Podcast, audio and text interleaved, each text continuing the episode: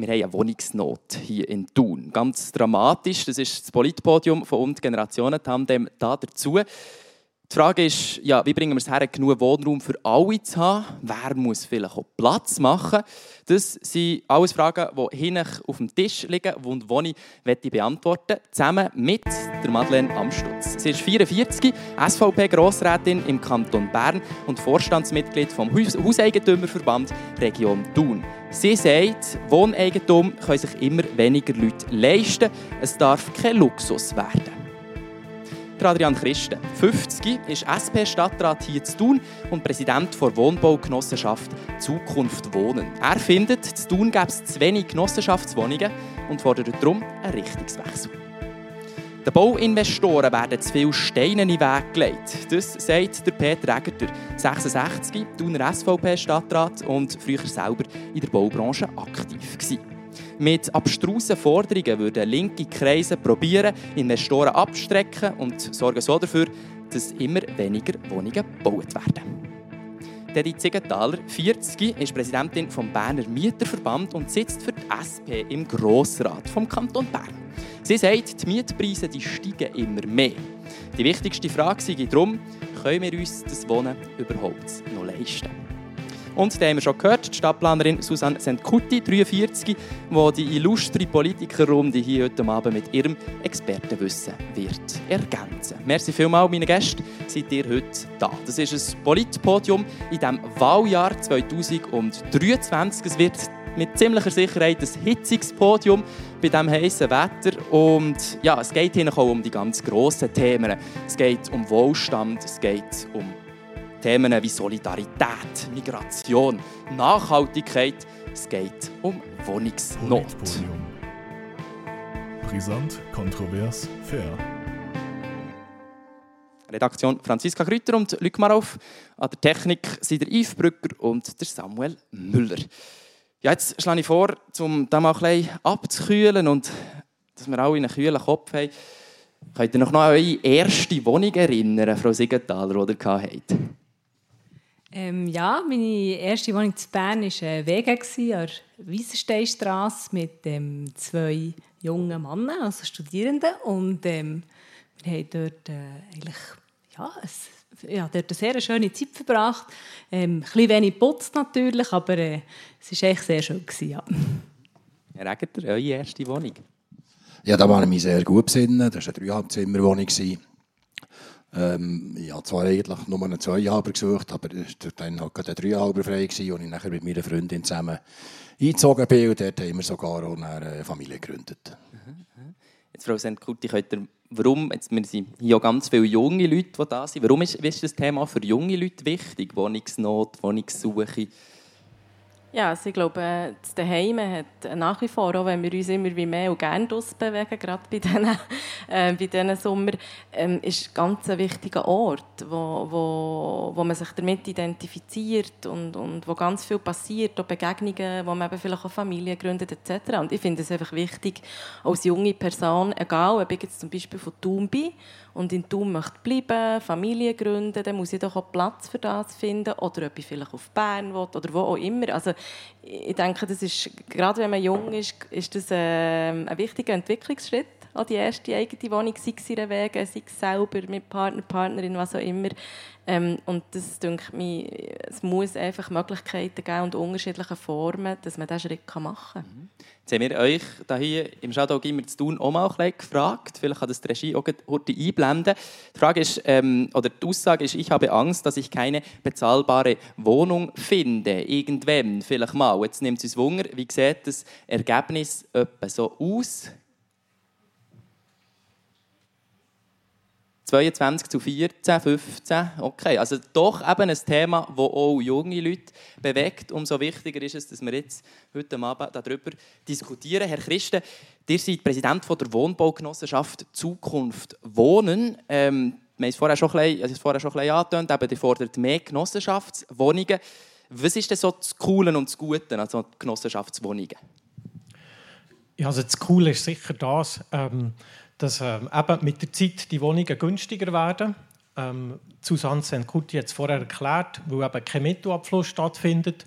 Und dadurch können sich eben vielleicht auch Jüngere oder ein WG so eine Wohnung leisten. Und ähm, auch Leute, die nicht so einen hohen Lohn haben, finden auch eine Wohnung in dieser Stadt. Und ähm, das finden wir wirklich das Coole.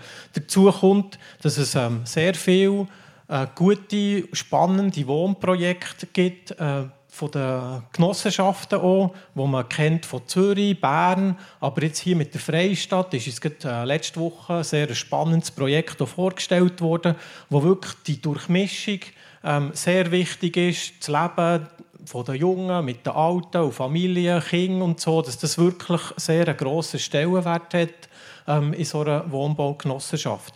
Und was ich eigentlich auch noch wichtig finde, ist, dass wenn man will, ähm, kann man wirklich auch teilnehmen am, an dieser Wohnbaugenossenschaft, indem man in einem Vorstand ist oder sich wirklich auch engagieren kann und das eigentlich auch gefragt und, und erwünscht ist. Also Engagement, Durchmischung, Frau Amstutz, das ist eine super Sache. Ja, das klingt jetzt alles sehr gut und das hat sicher auch seine Vorteile, aber ich wollte einfach erwähnen, dass Mitmachen, Engagement kann man einer Siedlung sonst. Also das ist eine Frage vom Willen und vom Engagement. Und die Definition von Wohnbaugenossenschaft ist am Anfang erläutert worden. Das ist vor allem die Frage, wenn es eine Wohnbaugenossenschaft als Rechtsform ist, wo wie sonst ein Investor als Genossenschaft äh, auf dem Markt ist, ist das gut, aber hier viel verstehen unter Wohnbaugenossenschaften, dass das gezahlt wird vom Staat oder ein Teil daran, möglichst das Bauland gegeben wird oder der Steuerzahler muss daran zahlen. Und das ist sicher das, was nicht das Richtige ist dabei. Und es ist auch ganz klar aus Studien von Raiffeisen Bank äh, schon ersichtlich, dass mindestens 50 Prozent von den Leuten, die in diesen Wohnbaugenossenschaften wohnen, sich ohne Wohnung im normalen, marktüblichen Umfeld leisten könnten genau, das zitiert der Blick. Ähm, die, die Studie eben 50 Prozent ähm, sind Bürger von der Mittelklasse oder sind wohlhabende Bürger, Frau Siegenthaler. Das heisst, die Wohnbaugenossenschaften sind eigentlich voll an ihrem Zweck vorbeizielt und bieten gar nicht Wohnraum für arme Leute. Also ich muss sagen, diese Argumentation verstehe ich nicht ganz. Aus meiner Sicht ist es so, dass eigentlich alle eine bezahlbare Wohnung finden und ähm, das ist durchaus auch für Leute vom Mittelstand relevant. Also, je mehr dass ich für meine Wohnung muss ausgeben muss, und äh, wenn wir jetzt vom Mittelstand reden, reden wir auch von Familien, ähm, umso weniger haben wir einfach auch, äh, auch, Geld für andere Sachen, die wir unbedingt brauchen. Und ähm, ich finde nicht, dass äh, Wohnungen möglichst teuer müssen sein für dass man möglichst viel Profit damit machen kann. Von dem her, ich finde es wäre sehr gut, wenn wir viel mehr gemeinnützigen Wohnungsbau haben. Leider haben wir äh, relativ wenig im Kanton Bern. Herr Egerter, sagt ihr dazu? Äh, ich finde grundsätzlich das Genossenschaftswesen eigentlich eine gute Sache. Ich persönlich bin selber in einer Genossenschaft aufgewachsen und äh, habe einfach die Zeiten von einem Genossenschafter insofern erlebt, dass man dort das Stegenhaus in einem äh, vier Wochen Turnus gemacht hat, mit Umgebung gewusst, man hat das Grün gerechelt, man hat einen Garten gehabt, den man pflegen musste. Äh, man hat in einer Vierzimmerwohnung nicht zwei Sanitärzellen gehabt. Man hat einfachen Ausbau gehabt. Das sind alles Sachen, die heute nicht mehr gefragt sind. Einfach nicht mehr, oder? Heute will keiner mehr Grün rächeln oder Rasen mähen. Das soll heute eine Hausart machen. Das schlägt nachher auf Betriebskosten von dieser äh, Genossenschaft oder wenn es ein normal äh, sonst eine Siedlung ist, das, das ist ja so. Also, der fällt mir ein bisschen das Bewusstsein von diesen Leuten, wo, wo, wo Genossenschaftswohnungen fordern, wo ich nicht dagegen bin, einfach im richtigen Maß, ob, ob die wissen, von was sie reden. Das, die Frage können wir noch mal weitergeben, Herr, Herr Christen. Ja, also von was ihr redet. Ja, ich glaube schon. Ähm, ich glaube auch nicht, dass man die Zeit, wo, wo Peter Egger ist aufgewachsen ähm, kann wirklich einfach eins zu eins übernehmen. Das war sicher eine andere Zeit. Gewesen. Ähm, aber es gibt, äh, oder das mit der Sanitärzelle, ähm, ich, ich, finde das durchaus, ähm, äh, das, das ist heute sicher nicht mehr ganz das Gleiche wie früher. Die Ansprüche sind sicher gestiegen. Aber was sicher auch nötig ist, wenn man günstige Wohnungen anbieten will, dass man halt auch äh, den Ausbaustandard muss vielleicht anpassen muss, dass man günstigere Wohnungen ähm, kann anbieten kann. Man kann ja nicht mehr fordern und, und gleichzeitig ähm, beim Preis quasi bleiben, wie wo wir vor 40 oder 50 Jahren waren. Das geht ja nicht. Ähm, wir haben auch energetische Anforderungen, die das Wohnen teurer macht. Aber grundsätzlich ähm, finde ich, es gibt sicher heute auch noch Wohnbaugenossenschaften, die aufzeigen, dass man immer noch mithilft, in welcher Form auch immer. Es ist vielleicht nicht mehr genau gleich wie früher, aber es gibt durchaus auch noch Wohnbaugenossenschaften, die immer noch ein gemeinsames Schaffen ähm, ein Thema ist. Aber sicher ähm, ist es heute eher so, dass eine Genossenschaft professionell verwaltet wird, ähm, nicht mehr so wie früher die Genossenschaften selber die Verwaltung machen und stemmen, weil auch dort ist natürlich alles viel anspruchsvoller geworden ähm, und es ist gescheiter, man hat vielleicht eine größere Wohnbaugenossenschaft mit einer professionellen Verwaltung als eine kleine, wo, wo dann irgendwie alles will, selber machen und nachher das irgendwie auch gar nicht professionell machen kann. Ähm, wie, wie, man ja bei gewissen kleineren Wohnbaugenossenschaften schon auch sieht, dass die an ihre Grenzen kommen heute, weil, weil es eben nicht mehr zu vergleichen ist mit früher. Auch, auch, mit der Vermietung, mit den Ansprüchen der Mieter kann man das sicher nicht vergleichen. Und da muss man sich sicher auch als Wohnbaugenossenschaft an heutigen Zeit anpassen. Also die Ansprüche sind gestiegen, eben, es wohnen auch ähm, Leute mit, mit, mit mehr Geld da drin. Für, für wen sind denn solche Wohnbaugenossenschaftswohnungen, oder äh, Genossenschaftswohnungen genau, Frau Siegenthaler? Also aus meiner Sicht sollten die für alle sein. Ich sehe eigentlich nicht, warum es nur für bestimmte Schichten sein sollte oder irgendwie so. Und vielleicht noch etwas zu den Ausbaustandards. Also, ähm, eben, das kommt sehr darauf an, was man dort rein tut. natürlich äh, macht man ja damit nachher noch das Kalkül, wie viel Miete das man will, äh, will verlangen für die ganze Sache. Jetzt bei mir ist es so, ich wohne jetzt in einer Zweizimmerwohnung allein. Ich habe eine Waschmaschine dort innen ehrlich gesagt, ähm, ja, kann man machen, aber es schlägt natürlich auf die Miete, oder? Ähm, und das ist jetzt für mich noch gäbig, aber ich muss sagen, es wäre jetzt nicht unbedingt nötig. Ich hätte jetzt die Wohnung genommen, auch wenn die Waschmaschine nicht drin gewesen. Und wenn ich dafür ähm, ein bisschen weniger Miete würde zahlen, wäre ich jetzt nicht traurig. Ähm, von dem her, man kann dort äh, durchaus äh, sich, sich sehr viel, man dort sehr viel Spielraum, was man ganz genau macht mit diesen Wohnungen. Eben von, von euch aus kommt ähm, auch eben die Initiative, man möchte mehr Genossenschaftswohnungen, die 10 Prozent, die man momentan in Thun hat, sind zu wenig. Ähm, warum, warum findet ihr eben die 10 Prozent zu viel, Frau Amstutz? Also aus der Sicht des Hauseigentümerverband ist es sicher so, dass es äh, wichtig ist, dass man Rahmenbedingungen schafft, politisch, dass man Wohnungen bauen kann.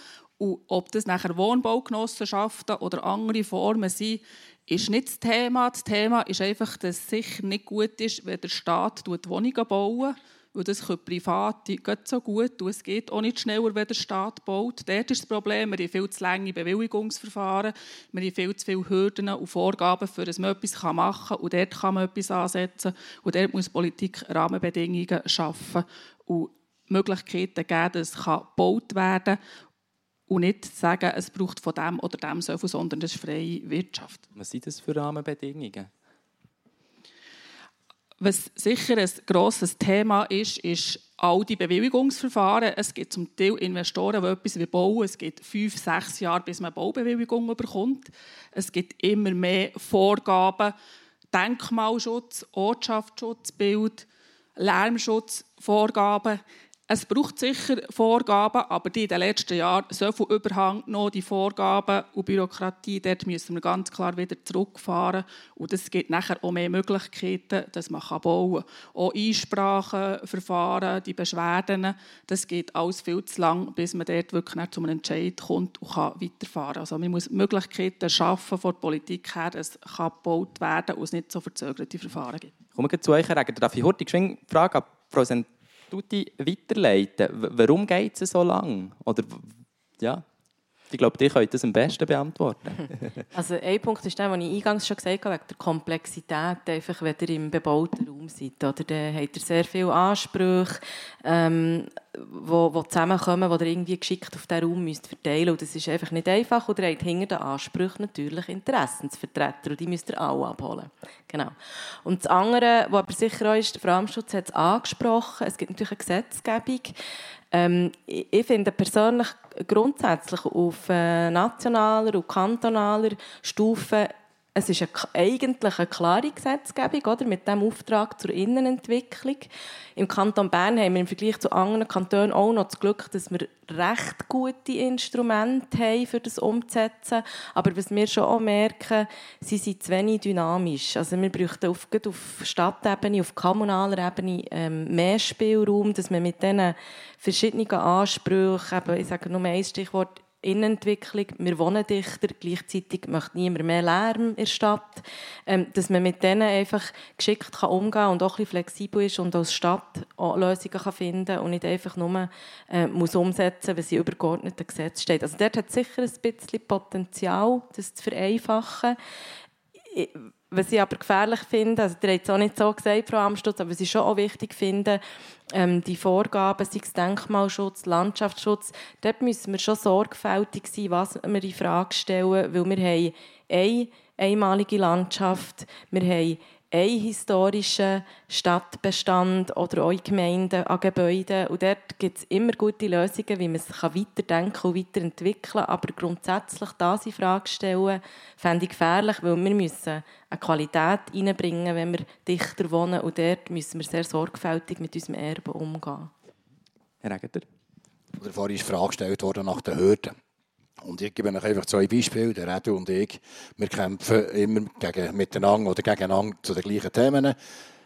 Wenn man in der Stadt, wenn, man, wenn, man, wenn wir äh, über Bauungsordnungen beraten, äh, im Rahmen von einem Planungsgeschäft oder ZPPs, da haben wir immer zwei Forderungen. ZPPs zentrale Zone, Zone mit, Planungs, Zone mit Planungspflicht. Ja. Das geht einfach um größere Areal, wo man dann auch ein bisschen äh, anders machen kann, wenn man nur stur nach dem Baureglement. Und da kriegen wir immer um, um zwei Zahlen kriegen. Das eine sind Autoparkplätze, die linksgrün keiner will, am liebsten. Dabei haben wir heute Cargo-Bikes und Elektrobikes und, und, und. Alles äh, und Anhänger, das sind alles Fahrzeuge, die, Platz brauchen. Ich habe einmal gesagt, hört auf, von Parkplatz reden. Wir müssen von Abstellflächen reden. Das braucht es nämlich. Und der zweite Streitpunkt ist immer wieder die Forderung eben nach genossenschaftlichem Wohnungsbau.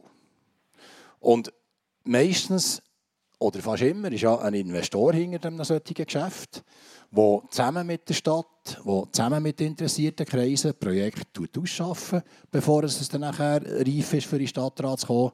Und dort, da werden eben, das ist das, was eingangs äh, ist erwähnt wurde, dort werden in meinen Augen zum Teil unsinnige Forderungen gestellt. Oder ich kann doch nicht über Land verfügen, das mir nicht gehört.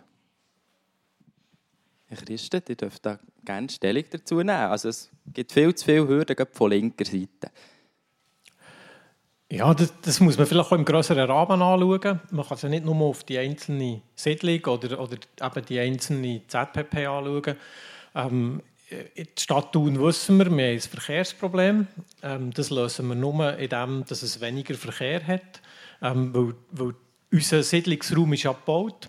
Also können wir nicht einfach die Straßen beliebig größer machen. Das geht nicht. Ähm, also müssen wir schauen, dass es weniger Verkehr gibt. Und wenn wir natürlich ähm, gerade im, im, im Stadtkörper möglichst wenig Verkehr haben, indem dass, dass eben möglichst wenig Parkplätze hat, dann, ähm, ja, dann ist das so ein Mittel gegen die Verkehrsprobleme in Thun. Ähm, das mit den Abstellflächen bin ich einverstanden, die braucht es. Ähm, das ist so, aber das kann man auch anders lösen.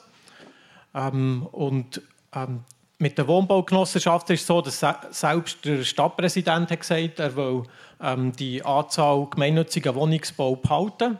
Hat er vor x Jahren mal gesagt. Ähm, dann war der Anteil gemeinnütziger Wohnungsbau noch grösser. Gewesen. Ähm, und jetzt äh, redet man von 5000 Wohnungen, die sollen gebaut werden Und wenn man den Anteil behalten will, dann muss man zumindest auch, von dort wieder ein, ein ersändlicher Anteil von diesen äh, Wohnungen, die man bauen will, muss auch gemeinnützig sein. Sonst geht es irgendwie nicht auf. Sonst ja, kann man diesen Anteil ja auch gar nicht behalten. Und, ähm, ja, und das finden wir auch wichtig. Ich denke, es ist auch wichtig, dass eben auch Leute mit einem kleineren Budget in Thun wohnen können. Und für die setzen wir uns ein. Weil ähm, all die, die in ein Restaurant gehen und irgendjemanden brauchen, der bedient, der kocht und so, die müssen ja irgendjemand können wohnen Und ähm, die kaufen sich sicher nicht eine Eigentumswohnung. Und darum ist es wichtig, dass wir eine günstige Wohnung auch anbieten können in dieser Stadt, dass es wirklich eine Durchmischung gibt ähm, von, von den Wohnungen. Vielleicht dort nochmal, zum, dann können wir das Thema Genossenschaftswohnungen glaube ich, auch mal abschließen. Aber Frau Senkuti, wo machen aus Sicht jetzt von Stadt Thun, euch als Stadtplanerin, wo machen solche Genossenschaftswohnungen Sinn? Also in erster Linie natürlich mal dort, ich habe es vorhin angesprochen, wir haben schon sehr viele Genossenschaften, die seit, seit vielen Jahrzehnten hier in Thun ansässig sind. In erster Linie natürlich dort. Und dort schauen wir auch mit ihnen zusammen, wie kann man das weiterbauen, wie kann man mehr bauen. Und das Zweite ist das, was ich vorhin erwähnt habe. Wir haben Nebst der Freistadt, die schon erwähnt wurde, das ist äh, ein Ersatzneubauprojekt äh, mit der äh, Vergrößerung der Anzahl Wohnungen. Wir haben noch zwei Flächen, die zum Teil mindestens im städtischen Eigentum sind Post und Zelg und Siegenthaler gut. Und dort, ähm, die, sind, die sind gut erschlossen, ähm, die, sind in, die sind in nächster Nähe zu, zu wichtigen Quartierstrukturen. Ähm, und dort macht es natürlich absolut Sinn, dass die Stadt eben das Land auch noch im Baurecht abgibt. Und dort möchte ich vielleicht noch schnell zur vorangehenden Diskussion etwas sagen. Oder aus Sicht der Stadtentwicklung ähm, ist das Element gemeinnütziger Wohnungsbau, das ist ein ganz wichtiger Baustein für ein attraktives, vielfältiges Wohnungsangebot. Es ist aber auch nicht der einzige. Also ich glaube, man muss es wirklich differenziert anschauen. Es ist nicht schwarz-weiß. Es ist ein sehr wichtiger, den wir auch stärken und fördern, weil er nämlich mitunter ähm, Themen aufnimmt und Lösungen anbietet äh, zu Themen, die unsere Stadtentwicklung fordern. Zum Beispiel der demografische Wandel.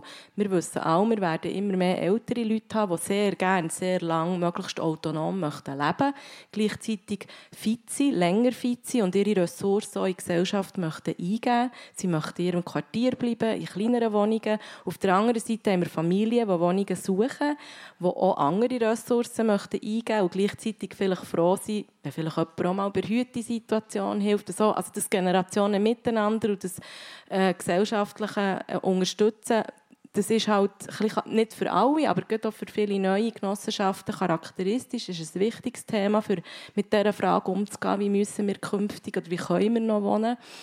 Und der zweite ganz wichtige Punkt, Fläche. Über das haben wir noch nicht gesprochen.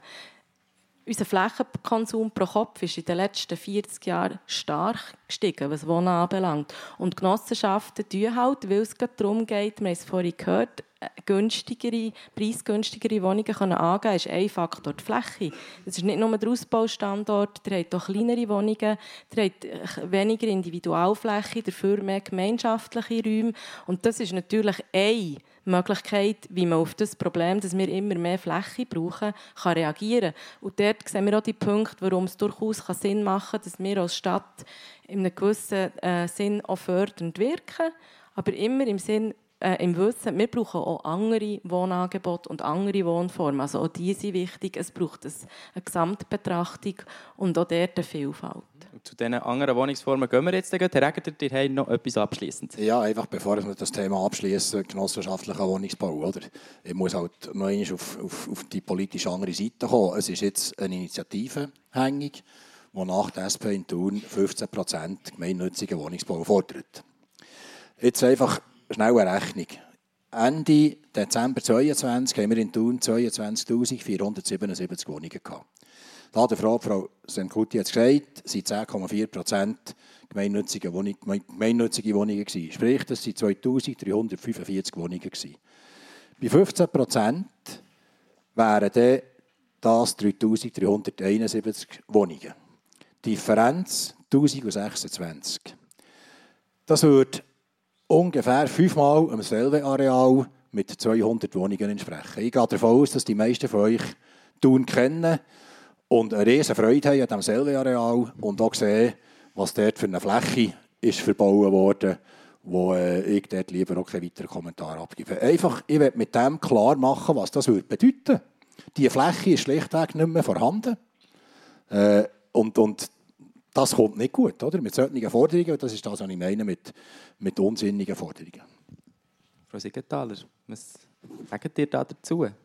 Man hat eh keinen Platz mehr für mehr Wohnbaugenossenschaften, wenn ich das jetzt... Also ich glaube, es ist einweg ein Problem, wo man Platz hat zum Bauen. Und man muss bauen, das ist aus meiner Sicht klar, weil man hat zu wenig Wohnungen. Und dann ist die Frage, was man baut und wie man baut. Und ich finde, das ist für mich eigentlich logisch, dass man möglichst viel gemeinnützig baut, weil dann hat man günstige Wohnungen. Also es ist nicht die Frage, ob man baut, sondern was man baut. Das «Was» ist ähm, eben einerseits Wohnbaugenossenschaft, andererseits gibt es auch ganz viele Mietwohnungen. Die wohnen selber jetzt auch in ihrer Mietwohnung, sind die Präsidentin vom Mieterinnen- und Mieterverband äh, vom Kanton Bern oder im Raum Bern. Ähm, Könnt ihr vielleicht mal sagen, wenn man da bisschen Zahlen anschaut, habe mal geschaut, ähm, der durchschnittliche Mietpreis im Kanton Bern im Jahr 2000 war bei 961 Franken. Gewesen. Und äh, jetzt im 2021 oder 2022 liegt er bei 1253 Franken. Das macht etwa 30% Anstieg. Warum ist das so? Ja, da gibt es verschiedene Gründe. Aber ein Grund ist sicher, dass äh, vor allem bei Wohnungswechseln dass, äh, häufig dann die Mieten aufgehen. Also, dass, man, dass, man dann, dass dann die Hauseigentümer, muss ich so sagen, äh, dann die, die Aufschläge halt machen und, ähm, und dementsprechend mehr Miete verlangen. Und die Mieten, die wir jetzt haben, gehört, sind ja noch relativ tief. Also, wenn man vergleicht mit dem, was man, man sucht, ich weiß jetzt nicht, für wie gross für wie eine grosse Wohnung dass die Zahlen sind. Durchschnittswert, ja. Okay, dann wird es so zwei, drei, oder eine ja. Dreizimmerwohnung sein. Eben, und ich meine, dem, wenn man jetzt wirklich ausgeschriebene Wohnungen sucht, findet man das praktisch nicht zu diesem Preis. Und das ist halt der Grund, dass viele Leute haben langjährige Verträge und zahlen darum auch nicht so eine hohe Miete, weil während man den Vertrag hat, kann man in der Regel nicht auf oder nur wenn jetzt eben die Spezialsituation ist wie jetzt, wo der Referenzzinssatz aufgeht oder wo man die Teuerung. Das sind wie die zwei Gründe, wo man während, der, wo man während einem Mietvertrag rauf kann. Ähm, das hat man jetzt sehr lange natürlich nicht können, weil wir, äh, weil wir keine Teuerung hatten und eben auch der Referenzzinssatz nicht auf ist. Äh, das wird mehr jetzt haben, das heisst, äh, die Preise gehen auf. Aber ähm, sonst sind die Preise wirklich vor allem dann auf, wenn man, wenn man einen Mietvertragswechsel hat. Und das hängt natürlich auch damit zusammen, dass man nicht immer weiß, was der Vormieter hat zahlt für die, für die Wohnung. Doch, das ist schon wahr. ähm, wenn, man das, wenn man das nicht weiß, oder? Ähm, ja, dann, dann geht man den Vertrag ein ähm, und dann, nach ein paar Monaten erfahrt man vielleicht, dass der Nachbar 500 Franken weniger zahlt für die genau gleiche Wohnung. Und da muss ich einfach sagen, äh, da ist wahrscheinlich irgendetwas falsch gelaufen. Skrupellose Vermieter, sagt auch der Hauseigentümerverband dazu. Ja, das sind natürlich die Schlagworte von der linken Seite, die wir kennen, aber das ist absolut nicht so. Es ist im Gegenteil ändert der Fall. Wir haben es vorhin gehört von Frau Sigitaler, wir können nicht aufweg, wenn die Preise aufgehen, dann ist es eben der Zeit, wo der Vermieter oder die Eigentümer sogar mehr müssen zahlen. Und ich glaube, es sind andere Gründe, die die Verteuerungen machen. Zum Ersten sind es Vorgaben, immer mehr Sachen, die die Eigentümer müssen machen müssen, sei es Solar, andere Sachen, Vorgaben, die es gibt. Wir wissen auch, wenn man etwas baut, das Material wird teurer. Der Transport wird auch immer teurer, man steht viel mehr im Stau, die Staustunden, all die Sachen vom Material, Staustunden, die teurer werden, ist klar, am Schluss zahlt es der Endverbraucher und das ist der Mieter.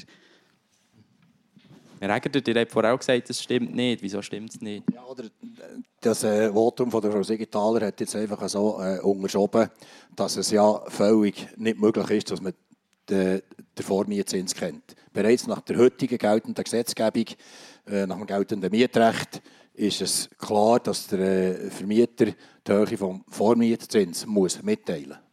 Also es ist, nein, es ist, es ist OR, oder? Und ähm, von dort her ist das natürlich einfach eine mieterische Sache, wenn er sich dort nicht erkundigt. Also kann man das nicht einem, Vermieter in die Schuhe schieben. Das ist, äh, das ist nicht okay, oder?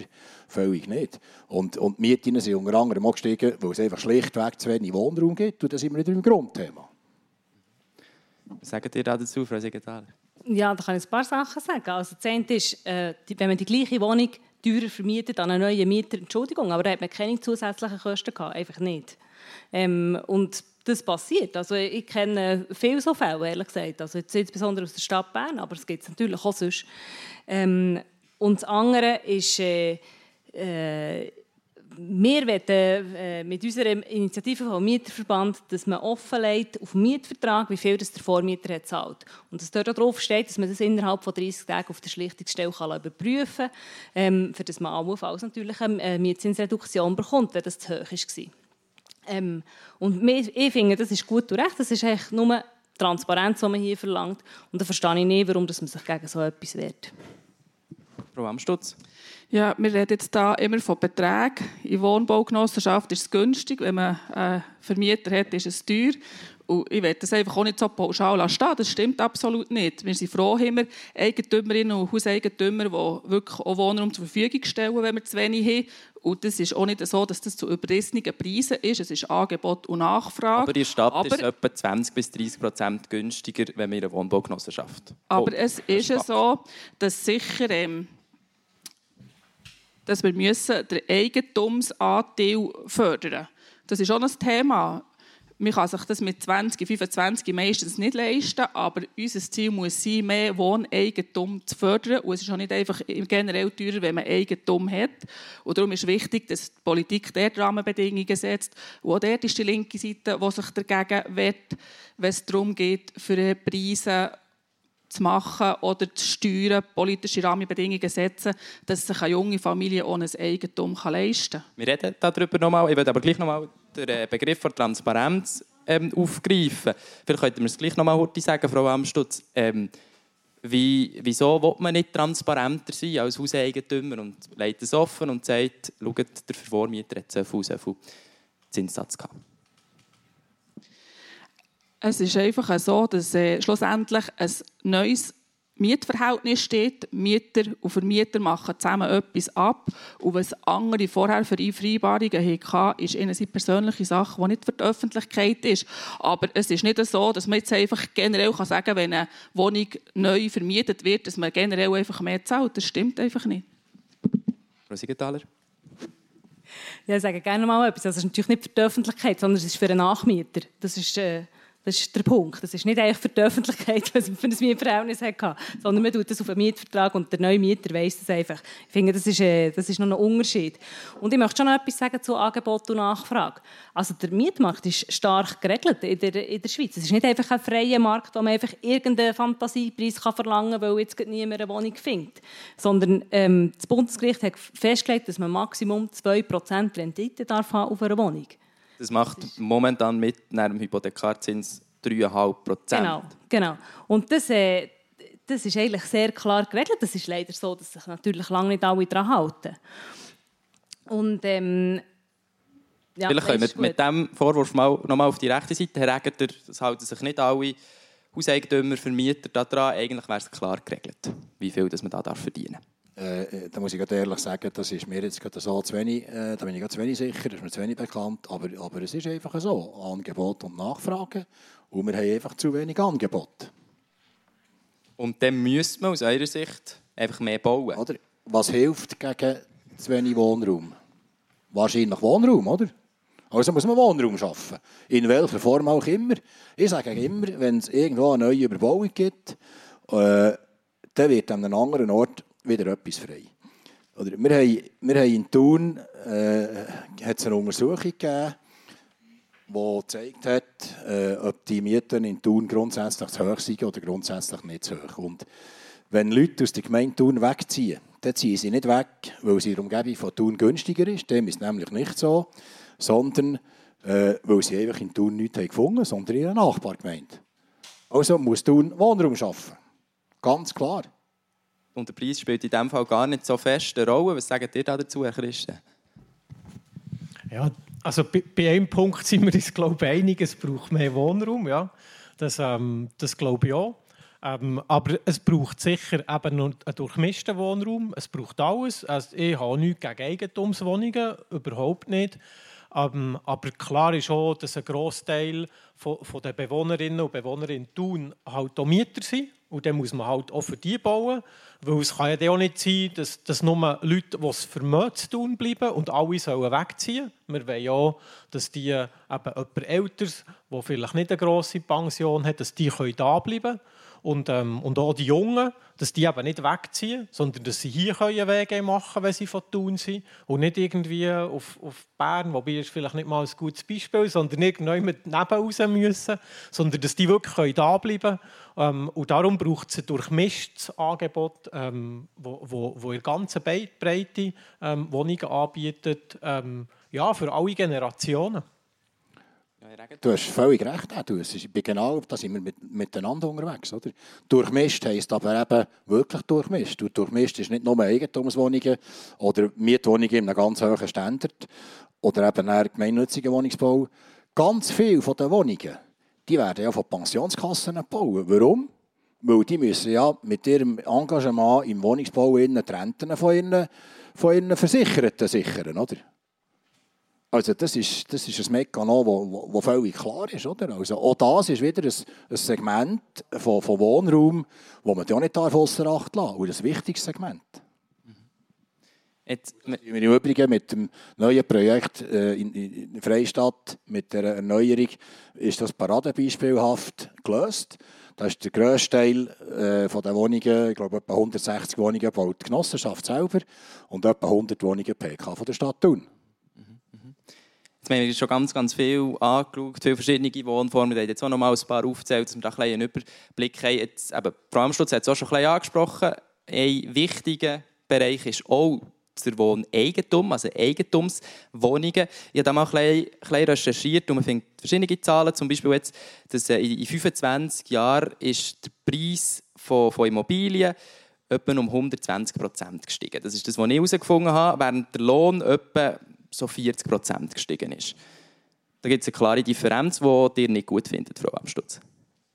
Ja, das ist genau so, wie ihr es seht. Mit tut, wie ich es eingangs gesehen das Eigentum erwerben schwieriger machen. Es gibt immer mehr Hürden. Eins ist genau das. Der Lohn hat zugenommen, im Verhältnis viel weniger zu den Preisen vom Angebot. Und so können sich Mittelklassen, Familien, wenn sie nicht erben können, schlicht einfach schwieriger und nicht mehr so einfach eine Wohnung oder ein Eigentum erwerben. Das ist sicher ein Punkt. Nachher der nächste Punkt ist auch die Steuern. Handänderungssteuer ist ein Thema. In unserem Nachbarkanton Solothurn da zahlt man keine Handänderungssteuern. Was ist das? Wenn man eine Liegenschaft kauft zum Nutzen, zum drinnen wohnen, dann zahlt man keine Handänderungssteuern drauf. Und das ist eine zusätzliche Belastung, wenn man sich ein Haus oder eine Wohnung oder ein Eigentum kann leisten kann und man zusätzlich muss Handänderungssteuern zahlen. Der Hauseigentümerverband hat das im Kanton Bern auch abschaffen Man hat sich dazu mal geeinigt und sieht, die ersten 800'000 Franken sind steuerbefreit, wenn man ein Eigentum zum Selbstzweck kauft, also nicht, wenn man es kauft für das Bewirtschaften, sondern zum Selbstzweck, eben genau die Rahmenbedingungen. Dort haben jetzt so wieder auf kantonaler Ebene hat man wollen, wieder ein bisschen neue Steuern einführen, mit dem, dass man Garagen, Einstellhallenplätze oder Nebenräume, Pastorräume, die nicht das gleiche Grundbuchnummer haben, dass man dort wieder eine zusätzliche Steuer drauf zahlen muss. Und mit solchen Sachen tun wir es auch immer erschweren, dass man wirklich auch Eigentum kaufen kann. Ich habe auch noch einen Vorstoss eingegeben für die übernächste Session, wo ich sage, die 800'000 Franken, die steuerbefreit sind für das Eigentum, die muss man aufentun auf 1 Million. Das ist eigentlich eben auch noch zu wenig, aber ist immerhin ein kleiner Schritt in die richtige Richtung. Und so hoffen wir, dass man mindestens so einen Schritt weitergehen kann, weil man jetzt gehört, die Preise sind extrem gestiegen und dann muss man auch mit dem nachgehen. Also man muss einfach von der Politik her Rahmenbedingungen schaffen, dass Eigentumserwerb gefördert werden kann. Frau Siegenthaler? Ja, es kommt ein bisschen darauf an, bei welchem Aspekt. Bei diesen Sachen bin ich sehr einverstanden. Ähm, also zum Beispiel, dass die Löhne hängen, nachhinken. Ich bin sehr dafür, dass man Lohnerhöhungen hat.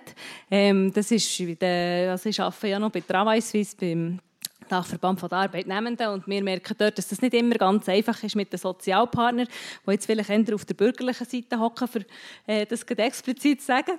Ähm, aber ja, da bin ich selbstverständlich sehr dafür, dass man, dass man schaut, dass die Löhne entsprechend steigen. Ähm, was aber natürlich ist, ist, das Ganze hängt mit der Bodenspekulation zusammen. Also, ähm, man spekuliert halt extrem mit Boden. Also die, die, die, die Boden besitzen, sind dort in einer, in einer, ja, in einer, in einer sehr guten Position. Ähm, Vielleicht müssen wir das hurtig schwierig einfach erklären. Ich weiß nicht, ob das wirklich alle ganz verstehen. Aber das heisst eigentlich, man kauft das Grundstück ein und dann mit dem Ziel, es irgendwann für teures Geld zu kaufen. Genau, genau. Und ähm, ja, das, das führt halt wirklich auch zu diesen teuren Preisen. Also das führt zu diesen teuren Preisen nachher auch für die Immobilien. ist eigentlich der Boden, der es ausmacht, Ähm, das hat, glaube ähm, vorhin Susanne noch gesagt, das ist wirklich das, ist das was wo, was ausmacht, wie teuer das man am Schluss baut. Und ähm, vielleicht wegen der Steuerbefreiung, dort muss man sich natürlich schon ein bisschen überlegen, ähm, wie gerecht das, das nachher ist. Also Mieterinnen und Mieter profitieren natürlich gar nicht von dem. Ähm, und da muss man sich ein bisschen überlegen, ob man wirklich, ähm, ob man wirklich dort will, äh, äh, ob das wirklich gerecht ist, wenn man das auftut. Es gibt entsprechende Steuerausfälle und dann ist dann auch die Frage, äh, wer das denn die übernimmt. Herr Egger, ich euch da etwas hören sagen. ja, äh, oder Frau Siegenthaler verwechselt etwas. Es geht ja nicht um grosse Investoren, die keine Handändersteuer mehr zahlen sollen, sondern, oder weniger, sondern es geht um selbst genutzten Wohnraum. Und das sind Einzelpersonen. Also sollen mehr Einzelpersonen mehr Eigentumswohnungen ähm, können, sich können leisten was, was findet ihr zu diesem Vorschlag, Herr Christen? Ähm, ja, wenn man, wenn man durchmischten Wohnungsmarkt will, ähm, dann braucht es sicher auch Eigentumswohnungen, das ist klar. Ähm, die Frage ist, wie hoch das der Anteil soll sein soll. Ähm, da kann man sich sicher darüber streiten. Ähm, äh, klar ist, dass, dass, es mehr Mieterinnen und Mieter gibt als Eigentümer. Und, und wenn man jetzt aktuell das Wohnproblem will, ähm, lösen will, dann braucht es primär Mietwohnungen. Ähm, das ist wie, wie, auch klar. Und, und, und ist klar, wenn wir hier reden von 800'000 oder einer Million, also das, das ist, ich weiß nicht, wo, wo man jetzt da genau ist, welche, wie viel Prozent von der Bewohnerinnen in Thun sich das noch leisten könnten, ist wahrscheinlich auch ein kleiner Anteil. Also das ist ja schon relativ viel Geld. Mit dem, also mit all denen, die eine Million können zahlen für ein Wohneigentum, können wir auch unser Wohnproblem in Thun nicht lösen. Sagt ihr, Frau Amstutz? Ja, ich sage natürlich das Gegenteil, was der Christen. Grundsätzlich ist es nicht so einfach, dass man sagen kann, wir mehr Mietwohnungen haben und weniger Eigentum, dann ist nachher das Problem gelöst. Das ist absolut nicht so. Es ist sicher so, dass das Eigentumerwerb ist schwieriger geworden dass wir unter 50 Prozent sind und man dort auch wieder vorwärts machen und die Rahmenbedingungen besser setzen. Das sehe ich auch so. Aber zum Hauptproblem ist ja eigentlich äh, anders, wenn einfach Mietwohnungen mit Mietwohnungen hat man es besser als mit Eigentumswohnungen. Das Hauptproblem ist, wenn wir schauen, letztes Jahr sind in der Schweiz 200'000 Personen mehr da gewesen, die hier wohnen. Man hat seit 2013 pro Jahr im Schnitt 50'000 Wohnungen neu geschaffen. Und dann gibt es ein grosses Gap. Etwa 10'000 Wohnungen pro Jahr werden zu wenig erstellt, äh, schreibt MZZ. Jetzt, vielleicht können wir das mal unseren Expertin in der Runde mal ein weitergeben. Wir haben verschiedene auch das ausgespielt gegen Frau St. Kluti. Wie, ähm, was, was sagt ihr? Also, stimmt das, was der Christen gesagt hat, man braucht jetzt vor allem mehr Mietwohnungen? Würde ich differenzierter anschauen. Also vielleicht nur noch schnell, ich bin grundsätzlich froh ab dieser Einigkeit, die vorher ganz kurz aufgepoppt ist. Weil da seid ihr sogar mit der Fachmeinung einig, dass wir eben wirklich eine Durchmischung brauchen und es braucht alles. Und diesbezüglich ähm, möchte ich euch vielleicht noch mitgeben, Stadtentwicklung, eine qualitativ hochstehende Stadtentwicklung und insbesondere die Innenentwicklung, das ist leider kein finanzieller Selbstläufer. Man muss sich einfach bewusst sein, äh, wenn wir das gut machen, und mit der, der notwendigen Qualität umsetzen, dann kostet das die Stadt viel. Es, es, hat zur Folge, dass wir unsere Infrastrukturen müssen ausbauen müssen. Ich denke zum Beispiel an Schulraum, ich denke an Fair- und Entsorgung oder auch neue Velowege, ÖV etc. Das kostet alles. Und darum muss man einfach schon sich bewusst sein, ähm, wie gesagt, gemeinnütziger Wohnungsbau, Miete, das ist wichtig und das braucht es. Ich will jetzt nicht über Zahlen reden, das wäre, glaube ich, vermessen, wenn wir jetzt da Prozent sagen, wie viel von was. Aber es braucht halt auch das andere. Also in unserer Wohnstrategie, die genau die Einigkeit abbildet, oder? dort haben wir zehn Ziele drin, ähm, wie wir ähm, unsere Wohnbaupolitik betreiben und äh, das Hauptziel ist eigentlich wirklich, dass wir sehr ein diverses Angebot haben und eines der Ziele ist auch die Steuerkraft stärken. Das muss man sich einfach schon bewusst sein. Ähm, wir müssen die Innenentwicklung und die Qualität auch wieder irgendwo können finanzieren und darum ist es halt ist auch das Eigentum oder auch andere Wohnformen, äh, Miete, die aber vielleicht nicht gemeinnützig ist, sind einfach auch Bestandteil, was es auch braucht. Sehr gut. Ähm, ja, ich, können wir mal so ein einen ersten Teil abschließen, eben verschiedene Wohnungen, Wohnbauformen etc. Mit einem bisschen Konsens haben wir es sogar geschafft. Ich schlage vor, ähm, wir machen zur Auffrischung ein kleines Entweder-Oder-Spiel. Ähm, und zwar fangen wir doch mal an mit euch Christen. Äh, ihr seid selber auch Architekt, äh, machen zwar vor allem mehr Sanierungen oder so, aber gleich mal die Frage, würdet ihr jetzt lieber eine schöne Villa oder so einen riesen Wohnblock designen? ein Wohnblock. Schon, wieso? Ja, ja weil es spannender ist, weil es, weil es um, um mehrere verschiedene Wohnungen geht, weil es eben durch Mischung geht. Es geht, wie können Junge und Alte zusammen wohnen, wie können Familien drin wohnen. Und eine Villa, ähm, ja, Wohneigentum, ich mache primär so Sachen, ähm, das ist nicht nur angenehm, ähm, es sind, unsere Standards sind hoch, die Anforderungen sind hoch. Ähm, ja, ähm, es, es, macht wirklich, es ist spannender, wenn man etwas Größeres machen kann, das durchmischter ist.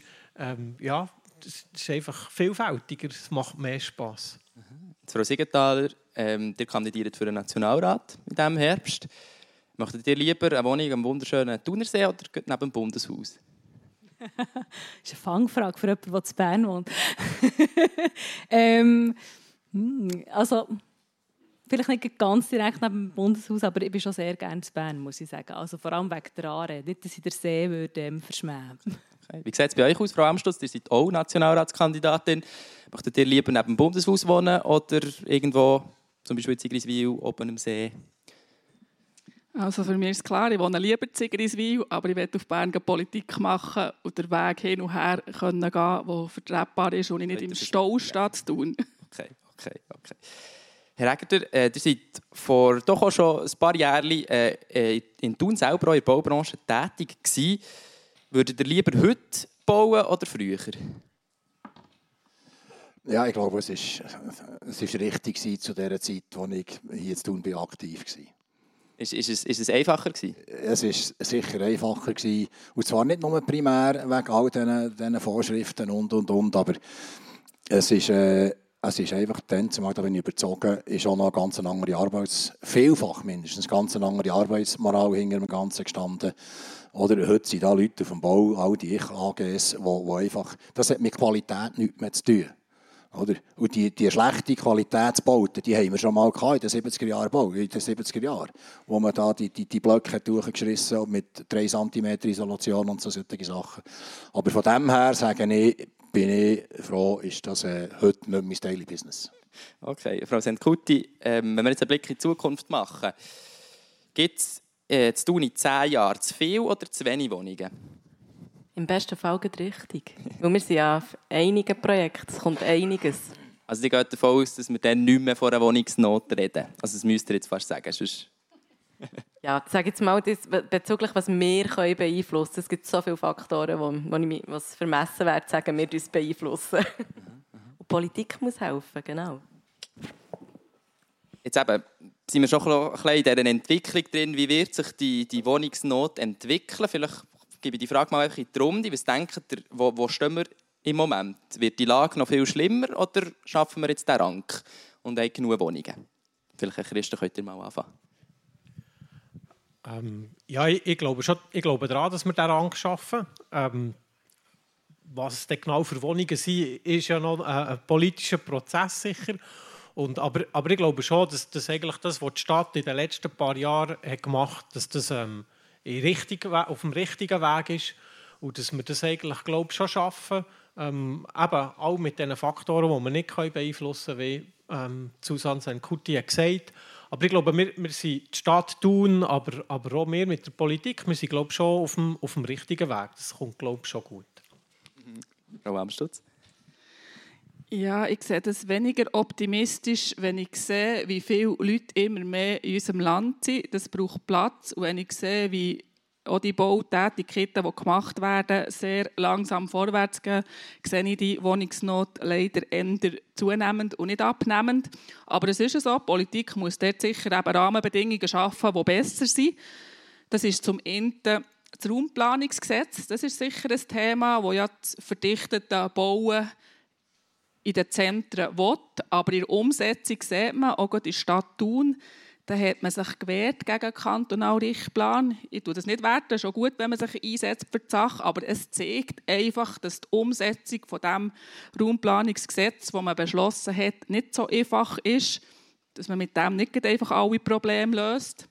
Ein weiterer wichtiger Punkt ist sicher auch Bauen außerhalb der Bauzone im ländlichen Gebiet. Da gibt es viele Gebäude, die dürfen Stand heute nicht genutzt werden. Es gibt solche, die sind gut erschlossen. Dort könnte man Wohnraum schaffen und das ist nicht zugelassen. Also wenn man dort wirklich einen Schritt weiterkommt, muss man auch dort die Möglichkeit geben, dass man dort Bautätigkeiten machen kann für Wohneigentum. Also das wären vor allem Bauernscheunen etc., oder, die ihr da ansprechen. Herr Egger, was, was meint ihr? Ja, ich bin mit Abstrichen mit dem Adrian Christen ziemlich einig. Äh, wir haben jetzt in Thun seit etwa 13 Jahren haben wir extrem viel Planungsgeschäft bewirtschaftet und bearbeitet. Extrem viel. Realisiert ist von denen äh, leider glaub, noch nichts. Da sind wir wieder dort, wo ich am Anfang gesagt habe, oder? dass es einfach viel zu viele Möglichkeiten gibt, etwas zu verhindern. Aber ich bin ein positiv denkender Mensch. Und ich bin überzeugt, dass wir in zehn Jahren, und das war die Frage, werden weiter sein. Oder wenn ich, wenn ich sehe, Grossinvestoren, wie beispielsweise ein Siegenthaler Gut, die freiwillig auf einen wesentlich höheren Anteil von gemeinnützigem Wohnungsbau gehen, wie das äh, heute mit 10% ist, das stimmt zuversichtlich. Ein Poststudenareal stimmt zuversichtlich. Aber man muss können vorwärts machen. Oder? Und, und das Kleinkarierte muss jetzt einfach hören. Und dann, dann kommt das gut. Weil mit jeder Neubauwohnung wird eine Altbauwohnung frei. Das ist eine einfache Rechnung. Frau Siegenthaler, seid ihr auch eine Optimistin? Es geht so. Äh, äh, wir haben vor kurzem äh, Madeleine Weiss, den Demografiebericht behandelt im Grossen Rat, wo äh, so ein bisschen schaut, wie viel die Bevölkerung wird zunehmen und so ein Prognosen macht. Ähm, sagt vor allem auch, dass es sehr viel mehr ältere Menschen wird geben im Kanton Bern geben und ähm, ja, dort ist schon die Frage, was man für Lösungen wird können anbieten können. Die brauchen natürlich auch ein anderen Wohnraum und vor allem auch eher günstigeren Wohnraum, weil mit der Pension hat man natürlich weniger Einkommen, als wenn man noch am Arbeiten ist. Und dort denke ich, wären Genossenschaften eben schon eine Möglichkeit, die sehr gute Lösungen auch könnten bieten könnten und sehr ähm, wirklich, wirklich, Lösungen, die halt ähm, maßgeschneidert sind auf, auf das Problem. Und dann ist es halt schon so, Bauen ist träge. Das ist nicht etwas, äh, ja, das Haus kann man nicht von heute auf morgen herzaubern. Ich glaube, das ist auch nicht klar. Also mal abgesehen von den Bewilligungen sowieso, es braucht einfach Zeit, bis ein Haus bauen ist.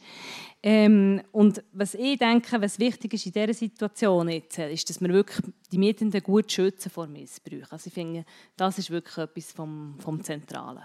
Mhm. Gut, sehr gut. Äh, wir sind schon ein Weile jetzt zusammen am Diskutieren. Ich finde, es ist mal wieder Zeit, dass wir unser Publikum auch noch ein bisschen einbeziehen in die Diskussion hier. Und zwar haben wir nämlich die Frage, die wir uns alle heute Abend stellen, ganz explizit in unserem Mentimeter gestellt. Vielleicht kann das die Regie einblenden. Und zwar ist das die Frage, wie bekämpfen wir die Wohnungsnot? Komm, heute, ich finde ein bisschen vorne, dann sehe ich das, das ein bisschen besser.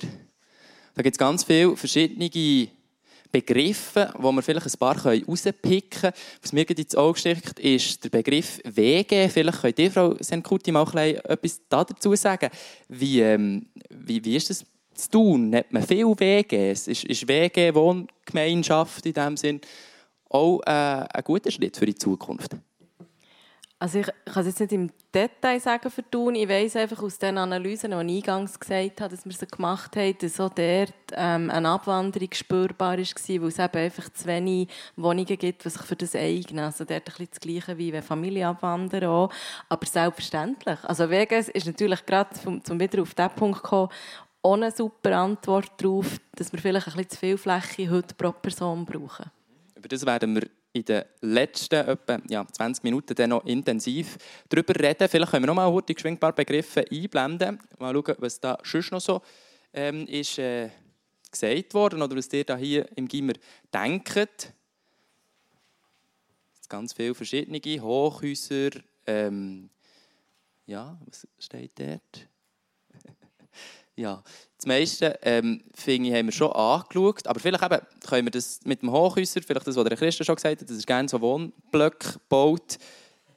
Was sagt ihr zu Hochhäusern in der Stadt Thun, Frau Senkuti? Ich tue gerne noch differenzieren. Wohnblock nicht gleich Hochhaus. Okay, okay. Und wenn das ganz Das wichtig, äh, ja. genau wollt, wissen, vielleicht für den Hintergrund, im Kanton Bern ist ein Hochhaus alles ab 30 Meter und höher. Also solange ihr, wenn ihr bei 29, 9 seid, ist es noch kein Hochhaus, auch wenn es vielleicht so wirkt. Ja, Hochhäuser, das ist ein emotionales Thema und auch nicht ganz ein einfaches Thema im Zusammenhang mit der Innenentwicklung. Oftmals hat man das Gefühl, ja, das ist die Antwort. Ich bin dort ein bisschen kritisch. Ähm, klar, mit, wenn ihr in die Höhe baut, spielt ihr natürlich darum sehr viel Fläche frei. Aber die Fläche qualitative Wertsetzen ist extrem schwierig, je höher das ihr werdet. Oder? Und, und was sicher nicht zielführend ist, wenn wir einfach in die Höhe gehen, aber die öffentlichen Räume und die Aussenräume nicht gleichzeitig auch aufwerten können. Und ich glaube jetzt, was Thun anbelangt, wir haben das auch angeschaut im Zusammenhang mit der Ortsplanungsrevision und wir sind eigentlich ziemlich schnell zur Überzeugung gekommen, dass Hochhäuser in Thun nicht die richtige Antwort sind. Was schon wichtig ist und wir schon müssen diskutieren Vorher ist es irgendwo mal kurz aufgepoppt. Ähm, genau, die Umsetzung der Innenentwicklung ist schwierig, weil niemand möchte, dass höher gebaut wird vor seinem Haus. Und wir müssen höher bauen, aber wir müssen nicht Hochhäuser bauen. Es gibt auch andere, höhere, ähm, attraktivere Formen. Sehr spannend. Dann können wir vielleicht noch zum zweiten Punkt im Mentimeter auch noch gehen, ähm, den ich auch sehr spannend finde. Und zwar ist das der Punkt, wie viel Quadratmeter brauchst du zum äh, Wohnen? Nein, das war nicht im Mentimeter, sorry, das ist mein Fehler. Ich dachte, das könnten wir jetzt ganz spontan klein machen. Hat jemand eine Idee, wie viel Wohnraum das er oder sie braucht? Es ist eine schwierige Frage, darum haben wir es auch nicht reingenommen, weil es ja, doch recht abstrakt ist. Die rocken jetzt das so schön dort vorne. Habt ihr eine Idee? Was, was denkt ihr, wie viel Platz brauchst du zum Wohnen?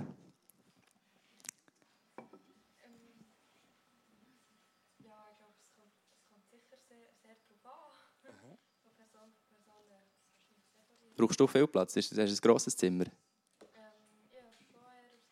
Hast du ein grosses Zimmer?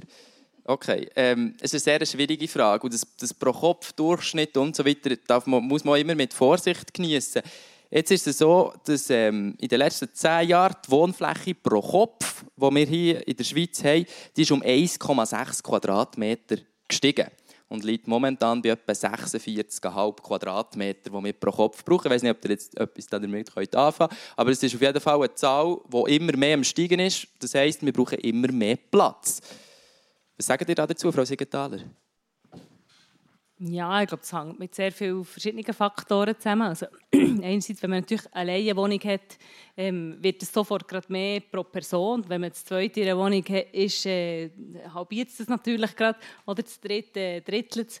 Also ich glaube, das, äh, das ist sicher ein Grund. Es gibt halt sehr viele Leute, die, die allein wohnen äh, in einer Wohnung und da ist man schnell auf eine relativ hohe Zahl.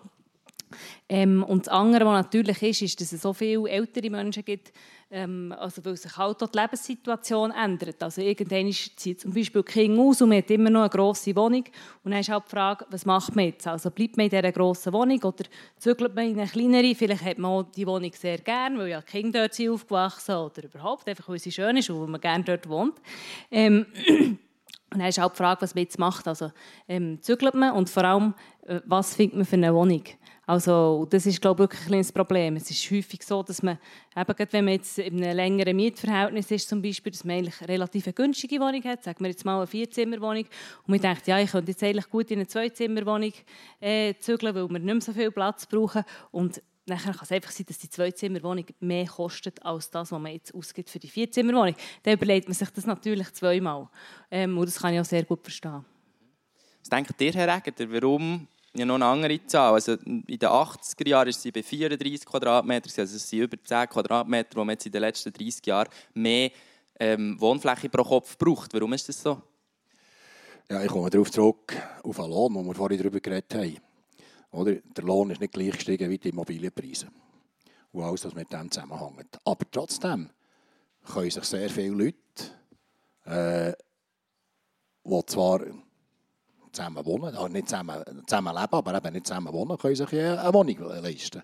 Das hat mit dem Lohn zu tun. Also so schlecht geht es uns eben dann nicht. Und dann gibt es natürlich eben die anderen Beispiele, die, die teilweise sehr unschön sind. Aber das hat mit dem Lebensständer und mit den Erwartungen zu tun. Und wenn ich das vermache, dann mache ich das eben. Dann tue ich mir viel Wohnraum leisten. Es hat ganz viel eben auch mit, mit dem Begriff Wohlstand zu tun, etc., wo wir ähm, jetzt gut anschauen. Ich möchte noch heute geschwind, ähm, jetzt äh, den Raum öffnen für Publikumsfragen. Ähm, der Elias ist schon da mit einem Mikrofon, das ist ja wunderbar. Jetzt dürft ihr sehr gerne unsere Podiumsgäste hier mit Fragen bombardieren, bevor wir dann in den letzten Teil von unserer Diskussion gehen. Wer hat Fragen?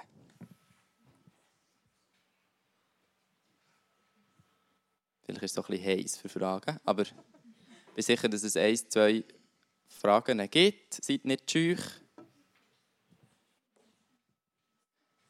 Die Jungen sind vielleicht ein bisschen schücher als die Älteren. Sonst lassen wir das. Moment, Horti, Frau Amstutz, jetzt kommt jemand. Ja, Luda. Also, wir beschäftigen die falschen Anreize. Also vorhin ist eigentlich schon gesagt worden, also wenn ich jetzt aus meiner dreieinhalb Zimmerwohnung, die günstig ist, so ausziehen für eine Zwei-Zimmerwohnung, die teurer ist, mache ich das nicht.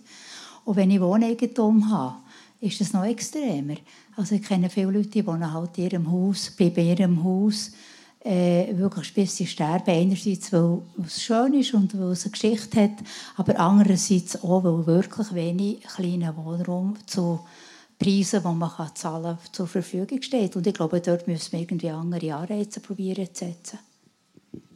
Was wären das für Anreize? Was kommen da für Vorschläge von rechter Seite, Frau Amstutz? Ja, dort muss man halt mehr Freiraum lassen. Das ist Angebot und Nachfrage, haben wir schon gehört. Und es ist auch nicht generell so, dass das Eigentum einfach teurer ist als eine Mietwohnung. Das stimmt auch nicht. Es ist nicht einfach gleich Eigentum. Ist, äh, Aber was für Anreize? Aber von mir aus gesehen kann man es nicht einfach so pauschal sagen. Das kann sein, dass eine zweieinhalb Zimmer Wohnung, die teurer ist, halt vom Standard, wir haben es eingangs gehört, vielleicht mehr Einrichtungen hat, Waschmaschine, die neu saniert ist, die mehr kostet als eine alte Vierzimmerwohnung, die halt günstiger ist. Das muss man immer im Einzelfall anschauen. Es ist nicht einfach generell so. Also am Schluss hast du das Marktprinzip Angebot und Nachfrage, Frau Siegenthaler. Was sagen dir da dazu? Ja, wir haben schon also vom Mitverband uns so überlegt, die Frage, was man dort gescheiterweise macht. Und ähm, was wir eigentlich gut fänden, wäre, wenn man so Wohnungstausch würde, würde fördern also das, äh, es gibt ja häufig auch Familien, die in kleineren Wohnungen wohnen. Also ich kenne zum Beispiel eine vierköpfige Familie, die in einer Zweizimmerwohnung wohnt und äh, es ist einfach, weil es wirklich äh, sehr schwierig ist, in der Umgebung überhaupt eine Wohnung zu finden. Ähm, und wenn man das natürlich könnte fördern dass man dort einen, einen, einen Tausch schon fördern könnte, ähm, dann wären das nachher auch langjährigere Mietverhältnisse und nicht einfach neu, solche, die neu auf dem Markt sind. Und dann gäbe es vielleicht auch die Möglichkeit, dass man nachher mit einer günstigeren Miete äh, wegkommt, wenn man jetzt das tauschen würde. Das ist so der Ansatz, den wir verfolgen. Ähm, ist im Moment, glaube ich, nicht gross mehrheitsfähig äh, im nationalen Parlament. Aber wir probieren es ist ja auch ein mega Generationenthema, äh, Generationenthema wo da, ähm, wo da sich eröffnet. Also im Sinne von, ältere Leute brauchen viel Platz und nehmen jüngere Leute den Platz weg. Ist das so, Herr Egeter? Das ist eine ganz heikle Frage. ich verstehe äh, das Votum äh, von dieser Frau dort vorhin, absolut. Äh, Anreize schaffen heisst aber für mich schon sofort staatlichen Eingriff. Da bin ich völlig dagegen. Ähm, es gibt, glaube ich, halt einfach nichts anderes, als dass man die persönliche eigene Wohnsituation rechtzeitig analysieren Wie sieht das aus in fünf Jahren oder in zehn Jahren oder in 15 Jahren? Wenn es so ist, dass man plötzlich vor eine Situation gestellt wird, wo, wo man muss handeln muss, dann habe ich definitiv keine Zeit. Und wenn ich keine Zeit habe, habe ich auch keine Auswahl. Das ist ein schwieriges Thema. Darum, also ein Patentrezept habe ich auch nicht. Ich weiß nicht, wie es mir einmal in 10 oder 15 Jahren geht. Kann ich auch nicht sagen. Mhm. Ich bin auch wohl dort, wo ich, wo ich bin. Oder? Mhm. Aber äh, wie gesagt, für mich ist es nicht das Mittel von, von irgendwelchen Anreizen im Zusammenhang mit staatlichen Eingriffen. Da bin ich dagegen. Ja, Frau Siegenthaler, sagen nur. Genau. Also ich, ich, ich habe das zum Teil auch Kundschaften, die das gleiche Problem haben, die irgendwie denken, ja, ich gehe doch in eine kleine Wohnung und verkaufe mein Haus. Ich habe gemerkt, wenn sie eine Wohnung kaufen wollen, ähm, ist die teurer oder gleich teuer, wie wenn sie ihr Haus verkaufen. Das stimmt irgendwie überhaupt nicht.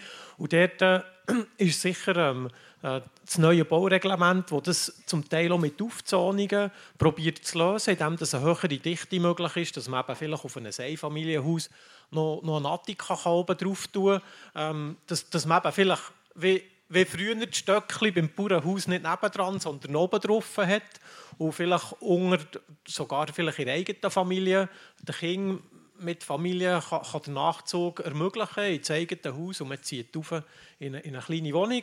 Ist hier in der Marierstraße habe ich das so umgesetzt, weil genau der Fall war. Die hat für ihr Haus zu wenig bekommen, um selber eine Wohnung zu kaufen. Das ist vielleicht eine Antwort, die die Stadt probiert oder die Stadtplanung probiert zu geben. Das ist sicher eine Idee, dass man die Ausnutzung probiert zu erhöhen. Und, und die andere äh, Antwort ähm, probiert die Wohnbaugenossenschaften zum Teil zu liefern. Das machen sicher nicht alle, aber bei den vor allem neueren Wohnbaugenossenschaften ist es so, dass es vorgegeben ist, wie viel Platz das man darf beanspruchen Also das heisst, wenn man in einer viereinhalb Zimmer Wohnung wohnt und die Kinder rausgehen, dann muss man ähm, in, in, einer, Frist auch eigentlich selber in eine kleinere Wohnung zügeln. Ähm, aber Oft ist es so, dass man eigentlich sagt, es muss innerhalb der Wohnbaugenossenschaft möglich sein. Also, dass, dass man vor allem im gleichen Quartier kann wohnen kann, weil das ist ja im Alter wichtig, dass man gewisse Bezugspunkte hat. Man weiß, wo das Kaffee ist, man weiß, wo der Laden ist, der Zahnarzt ist vielleicht eure Umgebung und dass man wirklich auch der kann bleiben kann. Und, und dort gibt es sicher Wohnbaugenossenschaften, die das probieren, die Antwort probieren zu liefern ähm, indem dass man eben muss wechseln muss, aber kann bleiben in der angestammten ist, ist das auch eine Frage von, von Solidarität, Frau Amstutz, dass man sagt, ich bin jetzt alt, ich brauche weniger Platz, ich gehe in eine kleinere Wohnung?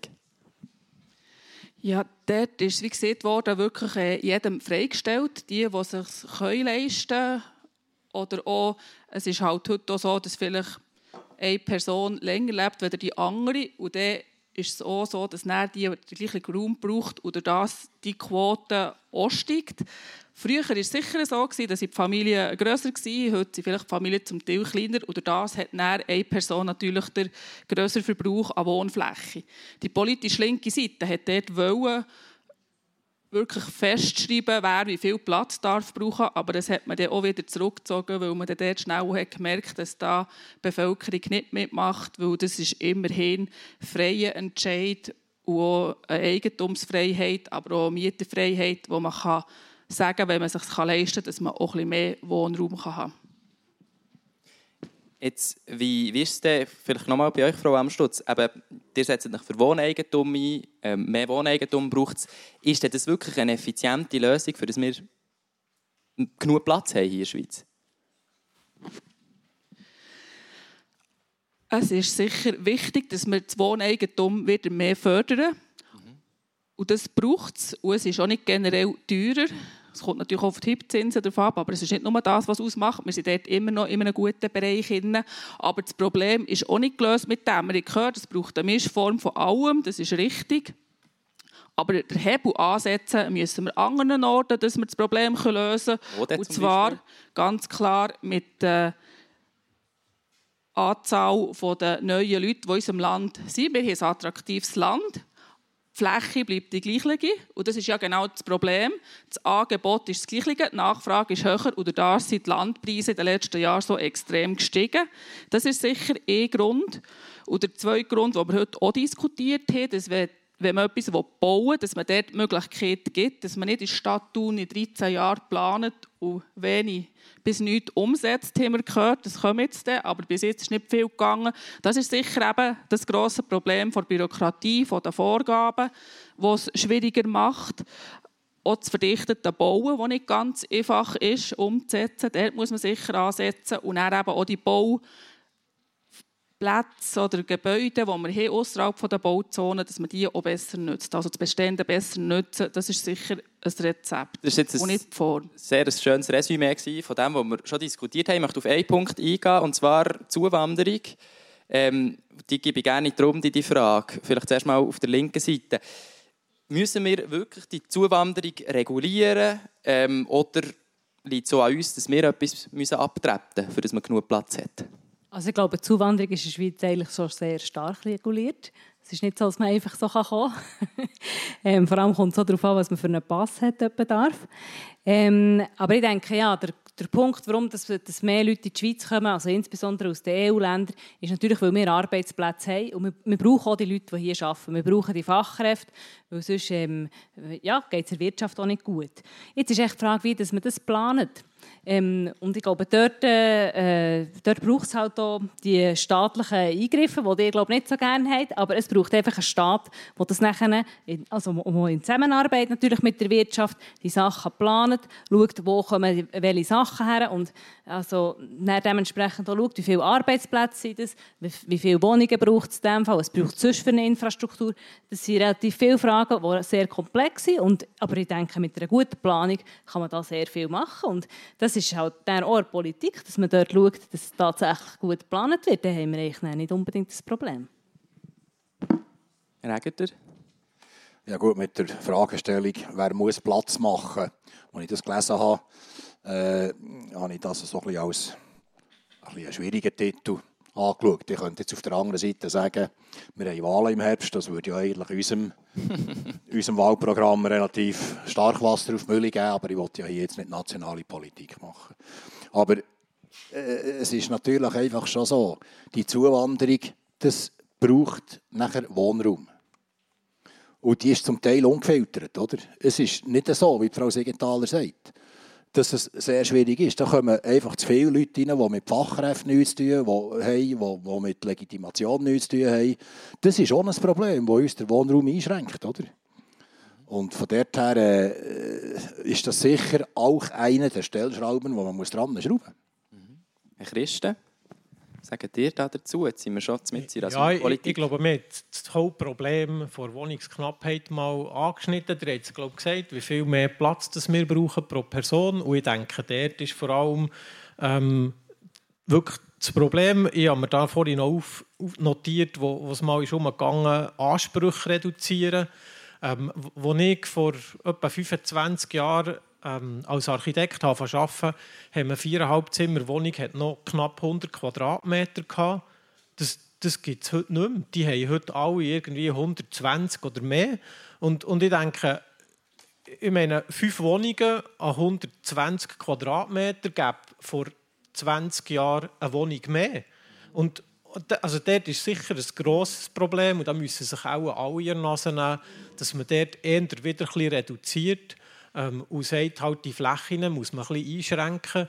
Ähm, aber, aber das betrifft natürlich alle, die wo, wo, in dieser Stadt wohnen oder, oder sogar in diesem Land, dass man sich wieder ein bisschen reduziert.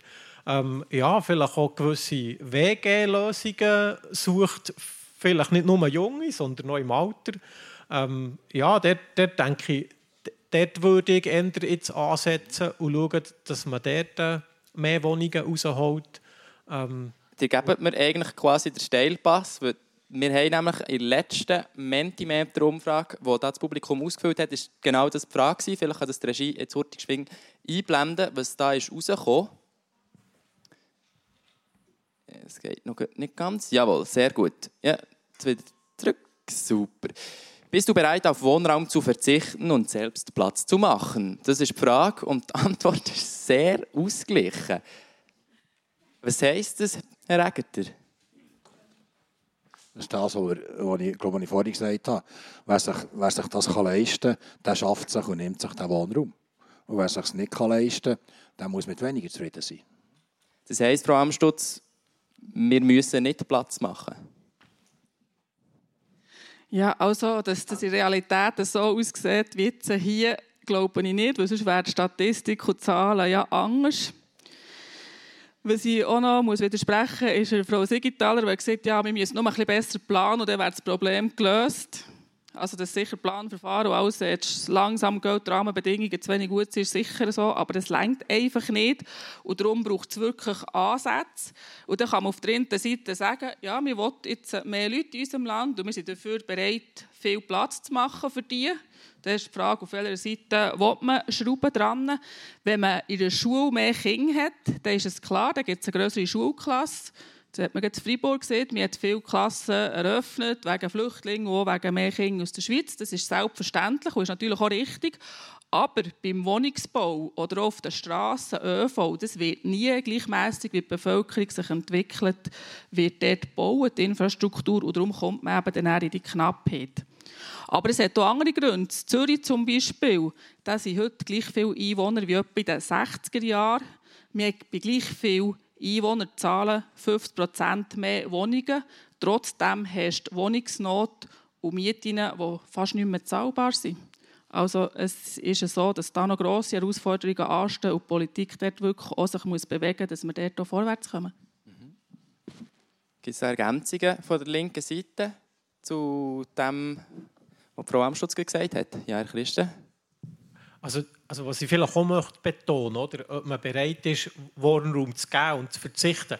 Ähm, ich habe das schon so von Fällen gehört, auch, auch gerade bei, bei, älteren Leuten, die irgendwie in einem Haus wohnen, dass die extrem unter Druck gesetzt werden. Und das, und das finde ich sicher nicht der gute Weg. Auch wenn man vielleicht als Familie verzweifelt ist und nichts findet, es ist, es ist nicht richtig, andere Leute unter Druck zu setzen. Aber der denke ich, ist wirklich auch die Stadtplanung gefragt, oder, oder nicht nur die Stadt, äh, übergreifend natürlich, dass man wirklich auch halt sensibilisiert und jetzt mit dem Verdichten auch, auch wirklich gute Angebote schafft und, und aufzeigt, was sind denn gute Beispiele beim Verdichten, wo kann man eben Platz machen vielleicht, oder, oder Platz schaffen, dass man vielleicht selber sogar einen Mehrwert hat. Oder wenn man aus einem Einfamilienhaus vielleicht ein Zwei- oder ein Dreifamilienhaus machen kann, dann kann das auf, auf das Alter her vielleicht auch zusätzliche Einkünfte sein. Oder vielleicht man hat jemanden von Familie im Haus und so. Also einfach auch, dass man so Sachen auch aufzeigt, Möglichkeiten und, und dass man ja nicht so kommt, wie der, wie der Jimmy vorher hat gesagt dass es auf das Mal zu spät ist und man ist an einem Punkt, wo man wirklich keine Lösung mehr sieht, sondern dass man das wirklich früh angeht. Und dort, dort denke ich, ist vielleicht auch die Stadt und die Politik so ein bisschen ähm, gefragt, auch aufzuzeigen, was gibt es für gute Möglichkeiten. Vielleicht können wir das noch heute machen, bevor ich dann noch eine letzte Frage habe an alle. Frau Sendkuti, was gibt es für gute Möglichkeiten? Es gibt sehr viele gute Möglichkeiten. Ich glaube, das ist heute auch schon angesprochen worden. Und also ich pflichte dem am Adriano bei. Ich glaube, also das eine ist, dass wir von Seiten der Stadt wir müssen eine Grundlage schaffen dass das Angebot kann entstehen kann. Das haben wir jetzt den ganzen Abend diskutiert. Das ist, glaube ich, klar, das Angebot ist einfach nicht da, aber es braucht aus gäbe gute Modelle zu verdichten, äh, zu effizienter nutzen. Im Bestand hat er jetzt angesprochen und man muss die Mehrwerte aufzeigen, oder?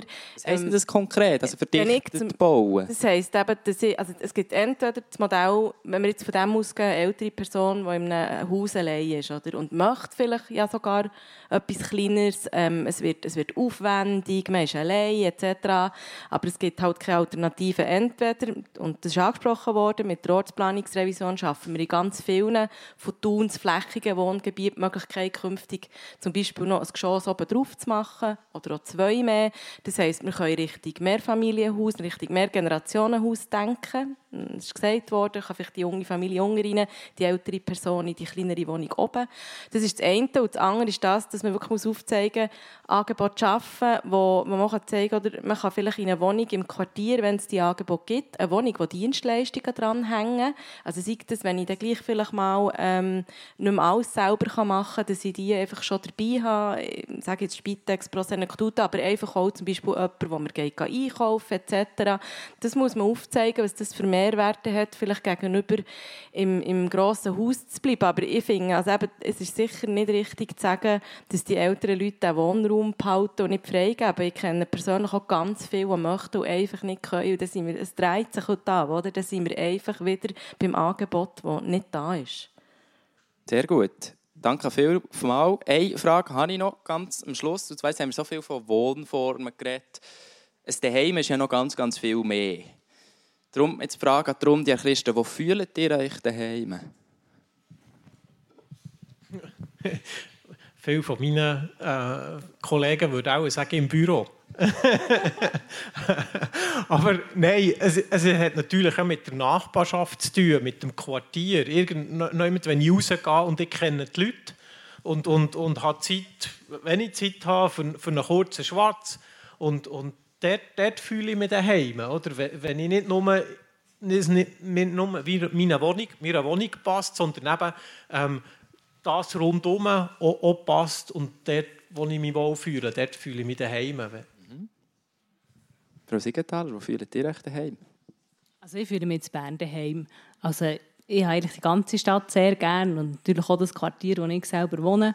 Und ähm, ich bin dort sehr gerne, ich weiss, wo das was ist. Ähm, wir kennen ein bisschen die Leute rundherum. Ähm, es gibt ganz viele Sachen, die man machen kann. Ich muss sagen, ja, ich fühle mich dort sehr daheim. Frau Amstutz? Ich wohne in einer schönen Lage Zigriswil, da fühle ich mich sehr wohl. Da fühle ich mich daheim, aber natürlich nicht nur in meinen vier Wängen, sondern in der ganzen Region, im ganzen Berner Oberland, wo wir wirklich viel Schönes haben, wo man sich daheim fühlen kann, wo wir in einem Land leben, wo wir Sicherheit und Freiheit haben. Und darum bin ich auch froh, dass ich hier leben darf und kann mich gut wohl und daheim fühlen. Herr Egger, wo fühlt ihr euch daheim? Ja, ist einfach, überall, was mir gefällt. Aber äh, ganz speziell natürlich das Tun. Ich bin ein Urtuner. Ich bin froh, dass ich hier zu Thun äh, kann wohnen und leben äh, Was gibt es Schöneres als die Stadt Thun mit dem See, mit den Bergen? Also, äh, das ist ja so. Thun ist mein Daheim. Frau Senkuti, ihr habt das Schlusswort. Oh. wow. Ähm, für mich ist es weniger der Ort. Für mich ist es ein bisschen ähnlich, wie es der Herr Christen gesagt hat. Für mich ist es dort, wo meine Leute sind wo meine Familie ist, wo, wo meine Freunde sind, wo ich begegnen kann, wo ich austauschen kann. Von dem her kann das Thun sein, es kann Sigriswil sein, es kann Bern sein. Da bin ich offen. Was für ein Schlusswort. Danke vielmals. Merci schön für das hitzige Politpodium heute Abend meinen Gästen. Ähm, das war Generationentandem, das das hat organisiert ähm, Am 22. Oktober sind National- und Ständeratswahlen. Wir haben hier zwei Kandidatinnen dabei. Geht wählen. Weiss, ist noch lang bis dann, aber irgendwie der Wahlsonntag kommt sehr, sehr schnell. Und am Mittwoch vor den Wahlen, am 18. Oktober, gibt es das nächste Podium von «Und Generationen Tandem» im Rathaus zu tun über künstliche Intelligenz. Das erste wäre es gewesen. Alle weiteren Veranstaltungen, es sind ein Haufen, gibt es auf generationentandem.ch. An dieser Stelle danke schön, habt ihr durchgehalten hier vor Ort. Merci schön hinter der Technik. Äh, Regie hat gemacht der Samuel Müller und der Yves Brücker. Ja, da machen wir einen Punkt. Ich bin Luc Marov, wünsche euch ganz eine gute Zeit, viel Freude und vor allem wünsche ich euch einen kühlen Kopf und dass ihr äh, noch gut heimkommt. Merci vielmals und das wär's gewesen. Brisant, kontrovers, fair.